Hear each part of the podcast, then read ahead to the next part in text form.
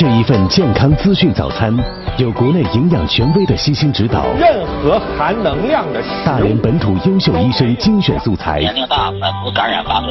很多甲状腺疾病患者到了比较严重首先，这种评估和筛查的调剂宝宝和妈妈喜欢的口味，妈妈，更有志同道合的圈层分享，营养师俱乐部有家，还有七零八零两位爱家主理人的用心烹制。饮食养生、保健导医、生儿育女，九三一爱家新主播。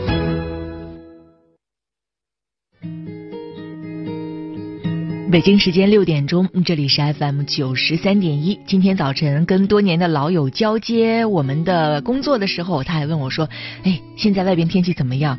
我说：“已经到季节了，什么时候都很冷。”来首温暖的歌吧。好好的感受雪花绽放的气候，我们一起战斗，会更明白什么是温柔。还没牵着手，走过荒芜的沙洲，水长流。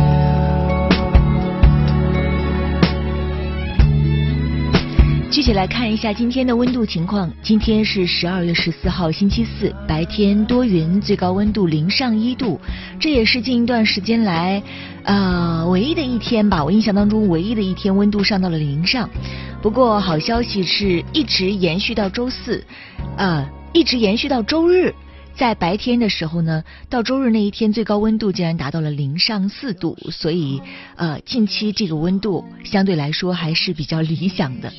今天的风向是北风，风力四到五级。到夜间的时候，北风转西南风四到五级，最低温度零下六度。而且在今天夜间的时候，天气会由多云转小雪。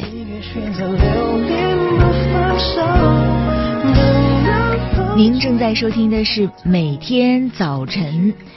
啊，为您进行直播的九三一爱家新主播，从六点到七点半，我们有九十分钟的时间陪伴您在晨早的路上。六点到六点半的时候，为您带来的是辣妈日记的板块。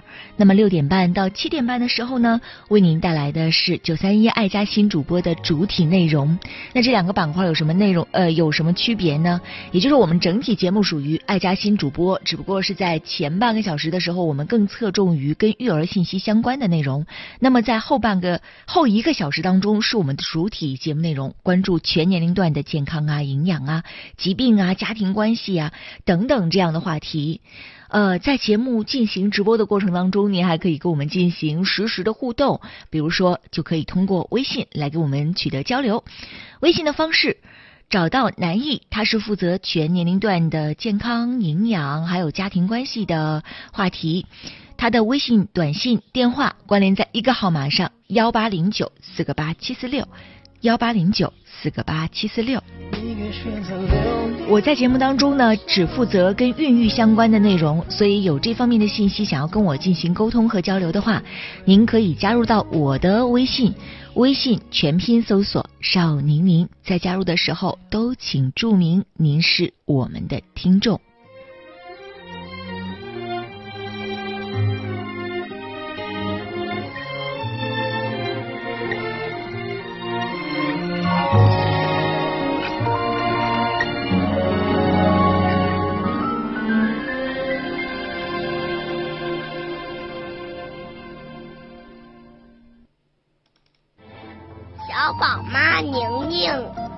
宝宝的事情你都知道吗？知道一点点吧。小宝妈宁宁，我告诉你个秘密。宝宝有什么秘密呢？宝宝爱妈妈，妈妈爱宝宝。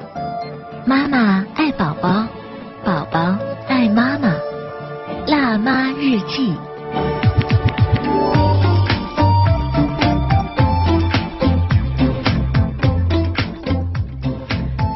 里是辣妈日记，我是宁宁。我们来探讨一个昨天在绘本育儿群当中大家交流的一个话题，我也觉得很有典型性，就是当孩子肚子疼的时候，我们要我们要怎么样来排查原因？昨天有一个妈妈给我们留言说，呃，她的孩子呢现在四岁左右，那天天呢都说自己的肚子疼，但精神头很好。呃，在幼儿园当中，老师可能也会给妈妈打电话说，哎，你们家宝宝呃在幼儿园反馈说肚子不舒服，所以妈妈也非常的紧张和焦虑。妈妈还说，我已经带孩子去呃某家医院去查了遍，验明是没有寄生虫的问题，想要问一下，那这种情况该怎么办？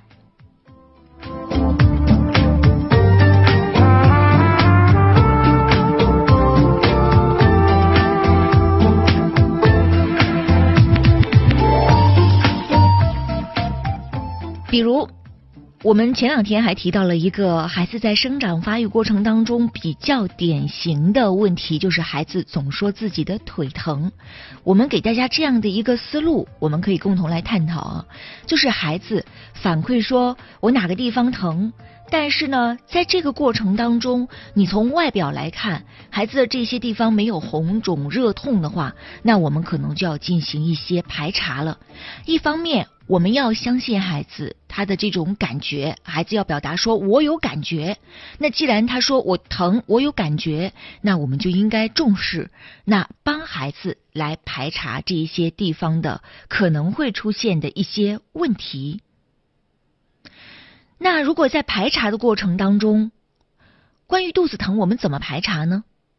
首先就是排除一些器质性的问题，比如说可能会因为胃肠道或者是因为一些便秘的问题导致的这种肚子疼，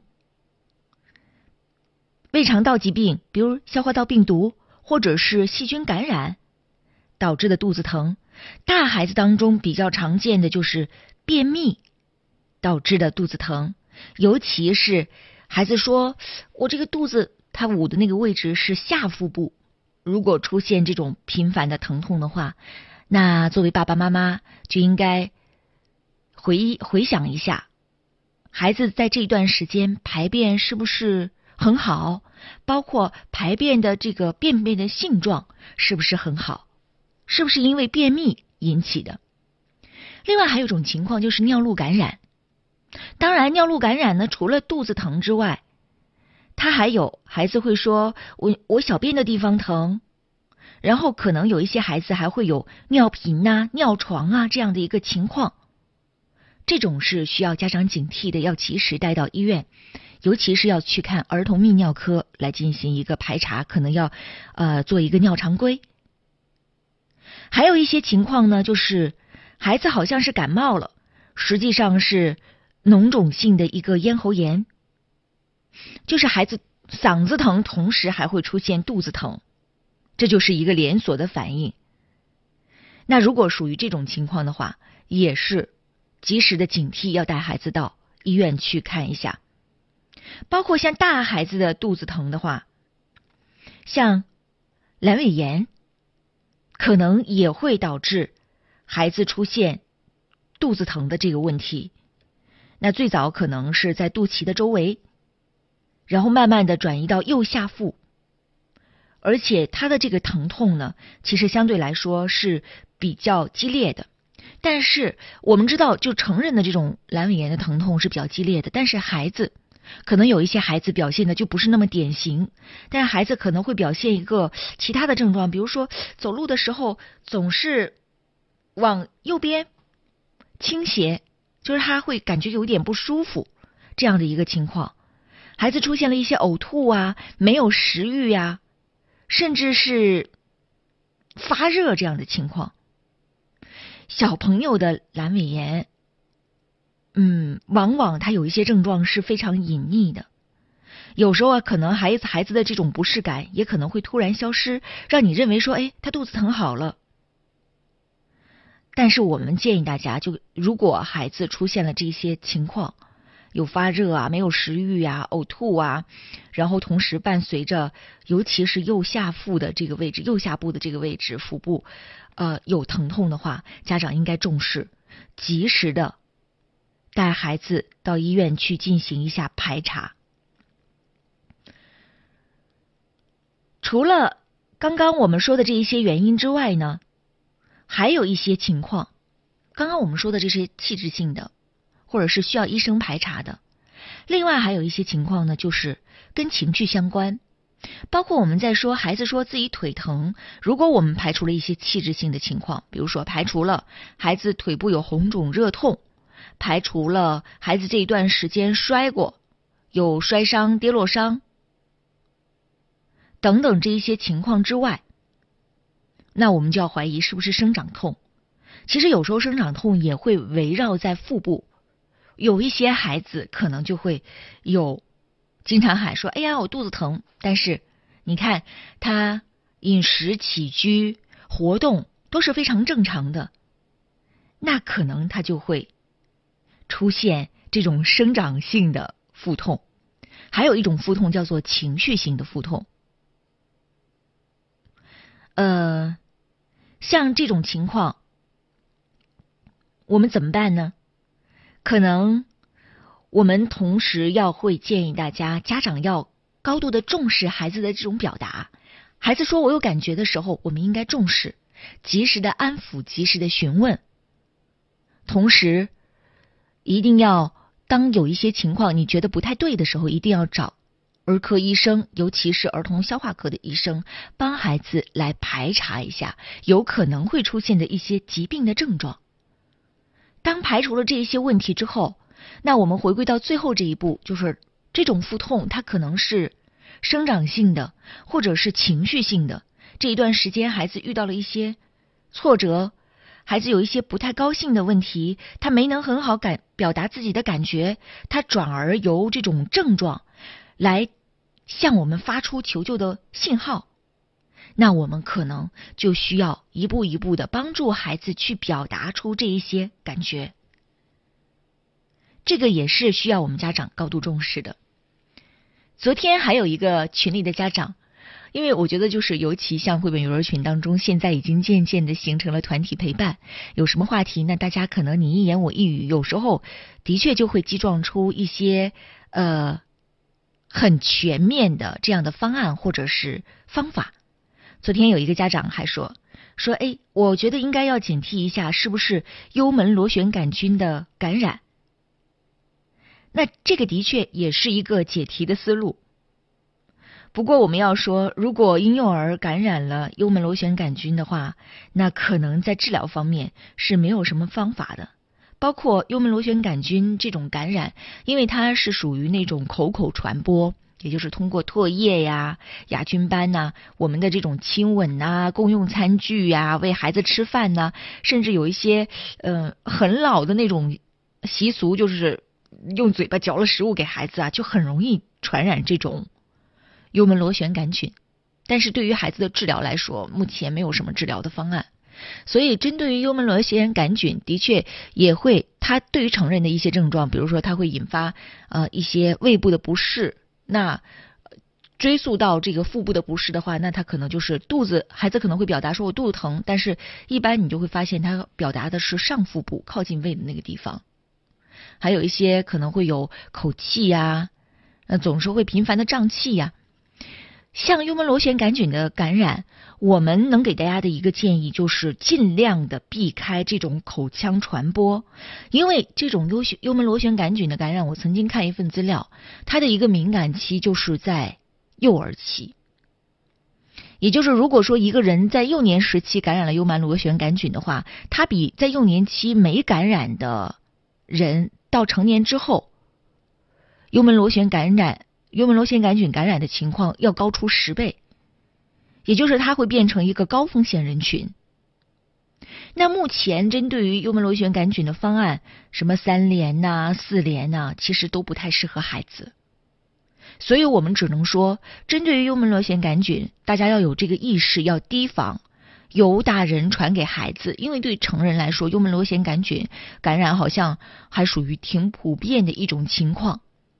那我们怎么样避免传给孩子呢？一个就是餐具要分开，另外一个孩子，尤其是那种小朋友，跟我们吃饭的时候，尽量的跟孩子分餐，避免家庭相互之间的传播，然后注意口腔卫生。这个只能是从预防的阶段。我们能做的了，就是尽最大的努力，保证孩子不被感染。当然，如果说家里有人，呃，已经查出来了有幽门螺旋杆菌的一个感染的话，一般这种检查就是碳十三、碳十四的呼气实验。如果检查出来有的话，那就应该积极的遵医嘱，不管是三联还是四联还是益生菌的这个治疗，应该及早的进行治疗。小宝妈宁宁，宝宝的事情你都知道吗？知道一点点吧。小宝妈宁宁，我告诉你个秘密。宝宝有什么秘密呢？宝宝爱妈妈，妈妈爱宝宝。妈妈爱宝宝，宝宝爱妈妈。辣妈日记。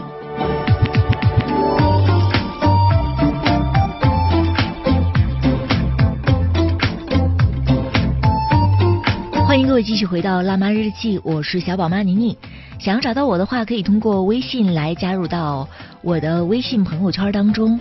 微信搜索全拼少宁宁。当然，我们的微信呢也是有使用功能性的，也就是我的微信只针对于孕产的一些信息，还有育儿的信息，给大家提供帮助和一对一的交流。呃，其他方面的一些内容，很抱歉，目前呢我们没有呃这样的一个，比如说聊天功能啊，或者其他话题的一个交流的功能。成人方面的健康、营养，还有关于这个疾病的导医导诊的信息服务呢，呃，请找到我的搭档南艺，他的微信、短信、电话号码是一个幺八零九四个八七四六幺八零九四个八七四六。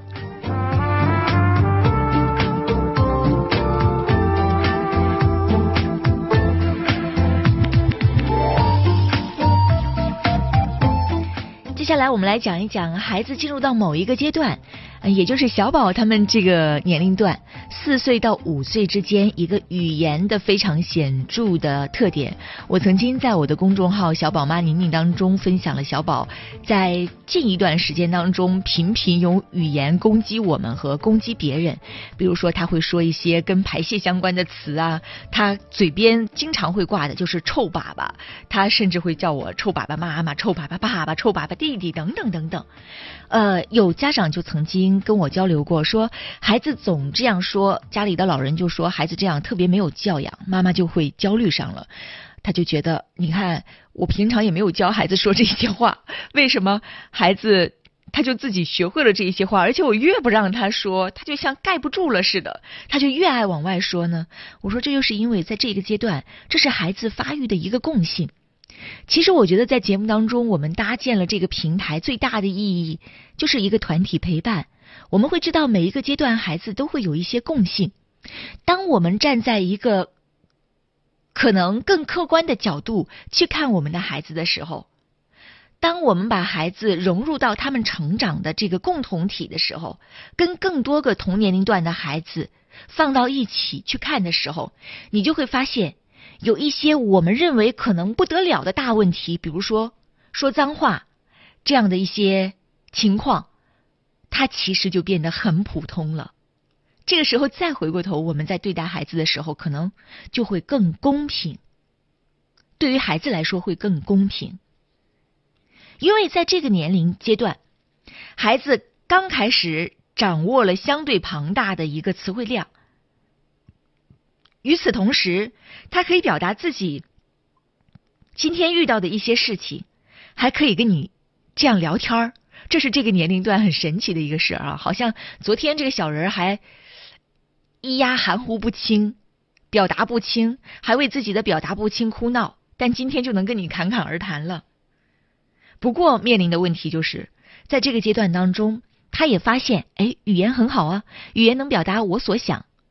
能表达我的意愿，但是有一部分语言对我来说更有吸引力啊，那就是一些很粗暴的语言，像这种“闭嘴，你不要说了”，这种是轻量级的。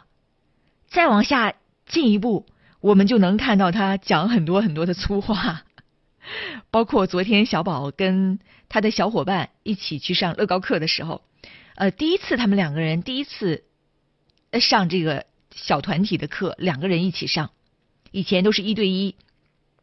然后呢，两个人在下了课之后一起玩的时候就发生了争执。这两个四岁半的小孩，你就看他俩们俩，他们两个人在互相对峙的过程当中，当然我们是，呃，我觉得那个孩子的家长也特别棒，虽然说是爷爷啊，但是爷爷表现的也非常的棒。就是他们俩拳脚相加的时候，我们只是把他们拉开，告诉他们，你们可以表达你们的不满意，但是不能打。他们两个人就开始你一语你一言我一语。这个进行了时空大战，小宝说：“我要把你的骨骼打出来。”那个男孩说：“我要把你打，我要把你打死，打到坑里，用土把你埋起来。”小宝说：“我要把你打得满地都是血，你就是个臭粑粑。”然后就开始了，两个人就开始把这种所有的他们认为最重量级的粗话全都拿出来了。这个就是这个年龄段孩子的一个必然的过程。当然，在孩子吵架的过程当中，家长应该怎么怎么做？就是当两个人已经吵的两个人都抑制不住，想要放声大哭的时候，我们一看啊，他们两个人可能继续平和的玩下去可能性不大了。那这个时候，我们就平和的带孩子离开就可以了。那下一次，我想他们见面之后依然会玩的热火朝天。孩子跟我们成人成人还是不太一样的。不过，就是当孩子总是。以这样的粗话来发泄情绪的时候，我们说，就像这两个小家伙一起在打架、拳脚相加的时候，我们肯定是不允许的。这种暴力的手段，我们肯定是要禁止的。但是他们俩还是有很痛苦的、很痛恨对方的这种情绪呀，那怎么办呢？我们也建议大家可以尝试，就让孩子发泄过来。他可能会说：“我要把你骨骼打出来。”我要把你埋起来，我要把你打死。但是他可能表达的另外就是，我现在特别的生气，你这样做真的是很生气。我们俩还能不能好好玩了？但是他还不太会表达，所以尽量的保持冷静，让他知道生气是一种很正常的情绪反应，让他有权利生气。之后呢，你可以跟他谈一谈发脾气的原因。比如说，我把小宝带走的过程当中，我会跟他说：“我说你刚刚是不是感觉特别的生气呀？你们俩因为一个玩具起了争执。那下一次你可以这样说：说这个玩具我们俩可以轮流玩，行不行？我先玩，或者是你先玩，玩完了五分钟之后我再玩，让他将内心的感觉表达出来。情绪就是这样一步一步引导的。”这是一个，当然这个是我跟大家共同交流的一个方法。您可能也会有更高明的方法，也不妨可以跟我们来共同交流一下。另外，在这一段时间当中，我们也要树立起一个榜样，就是尽管小家伙对我们粗言粗语，但是我们也尽量平和，而且尽量示范引导孩子使用“请”或者是“谢谢”。或者是我可以吗？那过一段时间之后，你就会发现，孩子马上就会发现，哎，这种表达的方式，其实我还有另外一种更好的表达方式。家长对于这种粗言粗语的关注度，可能也会影响到孩子这一段时间的持续时间。比如说，家长对这个粗言粗语本身就很反感，总是想要。遏制住的话，那可能反而孩子还会这段时间比较长，他可能由地上这种表达变成变成了地下这种表达，但是他总是总时间总行程会变长。那么怎么办呢？我们就平和的处理，告诉孩子这样讲话不太礼貌，尽量的不要有这种很激烈的情绪，比如说喊孩子：“你怎么这么说话？你知不知道这样说话多难听？谁教你的？”这种也是我们表达的词汇。其实我理解家长可能表达说：“哎呀，你这样说，尤其在外边说，我很尴尬。”我们可以用更好的词，但是往往我们一出口之后就变成了出言不逊。谁教你的？你就不学好？你看，其实我们大人有时候也不太会正确的表达自己的情绪呢。我们都是跟着孩子在一步一步的练习的过程当中。包括四五岁的孩子，我们还要讲他们的一个特点。比如说，有家长问我说，学前班有没有必要上？他的孩子五岁了，面临着明年可能三月份的时候就可以进入到学前班去学习了。那在这个过程当中，这家长就纠结了。有的人说要上，有的人说不用上，上的时间长短可能说法也不一。我觉得也要看你的孩子目前对于学习还有没有产生兴趣。学前班，我是建议大家可以尝试去上的，包括我给小宝也会在明年，我们预计在九月份的时候给他选一个学前班。那与此同时，我们也要观察孩子他有没有为学习做好准备，比如说他的专注力有没有到。其实锻炼专注力的一个很好的办法就是亲子共读。你同样观察会发现。一个小时候就有亲子阅读习惯的孩子，在听故事的时候，他的专注力会长一些。比如说，在亲子共读的时候，那可能有一些妈妈会说：“哎，我的孩子四五岁了，为什么我现在给他读故事？现在觉得亲子共读很重要。当然，什么时候开始都不晚啊，只要开始就是好事情。但是我会发现，读一读孩子就跑掉了。”那可能就是他还没有养成这样的一个听故事的习惯。其实听也是专注力很重要的一步，所以说这个过程也是不断练习而得来的，是一个习得的。这也是基本的阅读技能，听也属于阅读技巧的一部分。包括我们说一个好的主持人，他首先要学会的就是善于聆听，聆听嘉宾在说什么。聆听对方在说什么，在这方面显然我能力就稍差一些，但我知道这个聆听是非常重要的，所以呃，不妨从现在开始，不不论多大的宝宝，每一天在我们跟孩子共同相处的过程当中，都有一段时间给孩子来读读绘本，读读这样比较好的文学作品。像五岁之后的孩子，你都可以读一些篇幅稍长一点的，比如说。短篇小说啊，甚至尝试一下读中篇小说了。这个呢，在明天的节目当中，我们还会详细的跟大家探讨。这就是今天辣妈日记呈送给大家的全部内容。稍事休息一下，马上进入九三一爱家新主播的主体内容时间。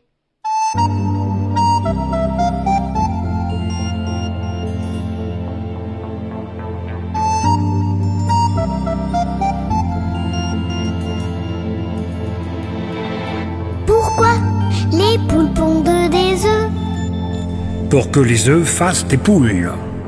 Pourquoi les amoureux s'embrassent? C'est pour que les pigeons roulent. Pourquoi les jolies fleurs se fanent Parce que ça fait partie du charme. Pourquoi le diable est le bon Dieu?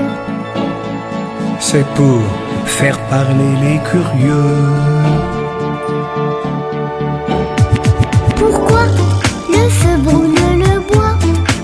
C'est pour bien réchauffer nos corps. Pourquoi la mer se retire? C'est pour qu'on lui dise encore.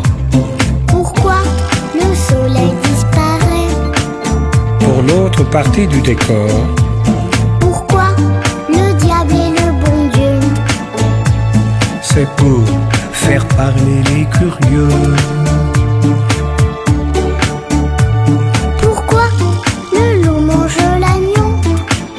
Parce qu'il faut bien se nourrir. Pourquoi le lièvre et la tortue? Parce que rien ne sert de courir.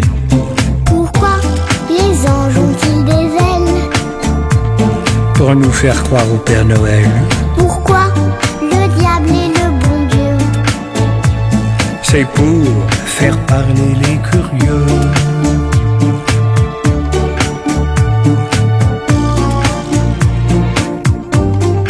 Ça t'a plu notre petit voyage? Ah oui, beaucoup. On a vu des belles choses, hein? J'aurais bien voulu voir des sauterelles. Sauterelles Pourquoi des sauterelles? Et des libellules. La prochaine fois, d'accord. D'accord. Je peux te demander quelque chose? Quoi encore? On continue, mais cette fois-ci, c'est toi qui chantes. Pas question. S'il te plaît. Non, non et non. Allez, c'est le dernier couplet. Tu crois pas que tu pousses un peu le bouchon? Pourquoi notre cœur fait tic-tac? Parce que la pluie fait flic-flac. Pourquoi le temps passe si vite? Parce que le vent lui rend visite. Pourquoi tu me prends par la main Parce qu'avec toi je suis bien. Pourquoi le diable est le bon Dieu C'est pour faire part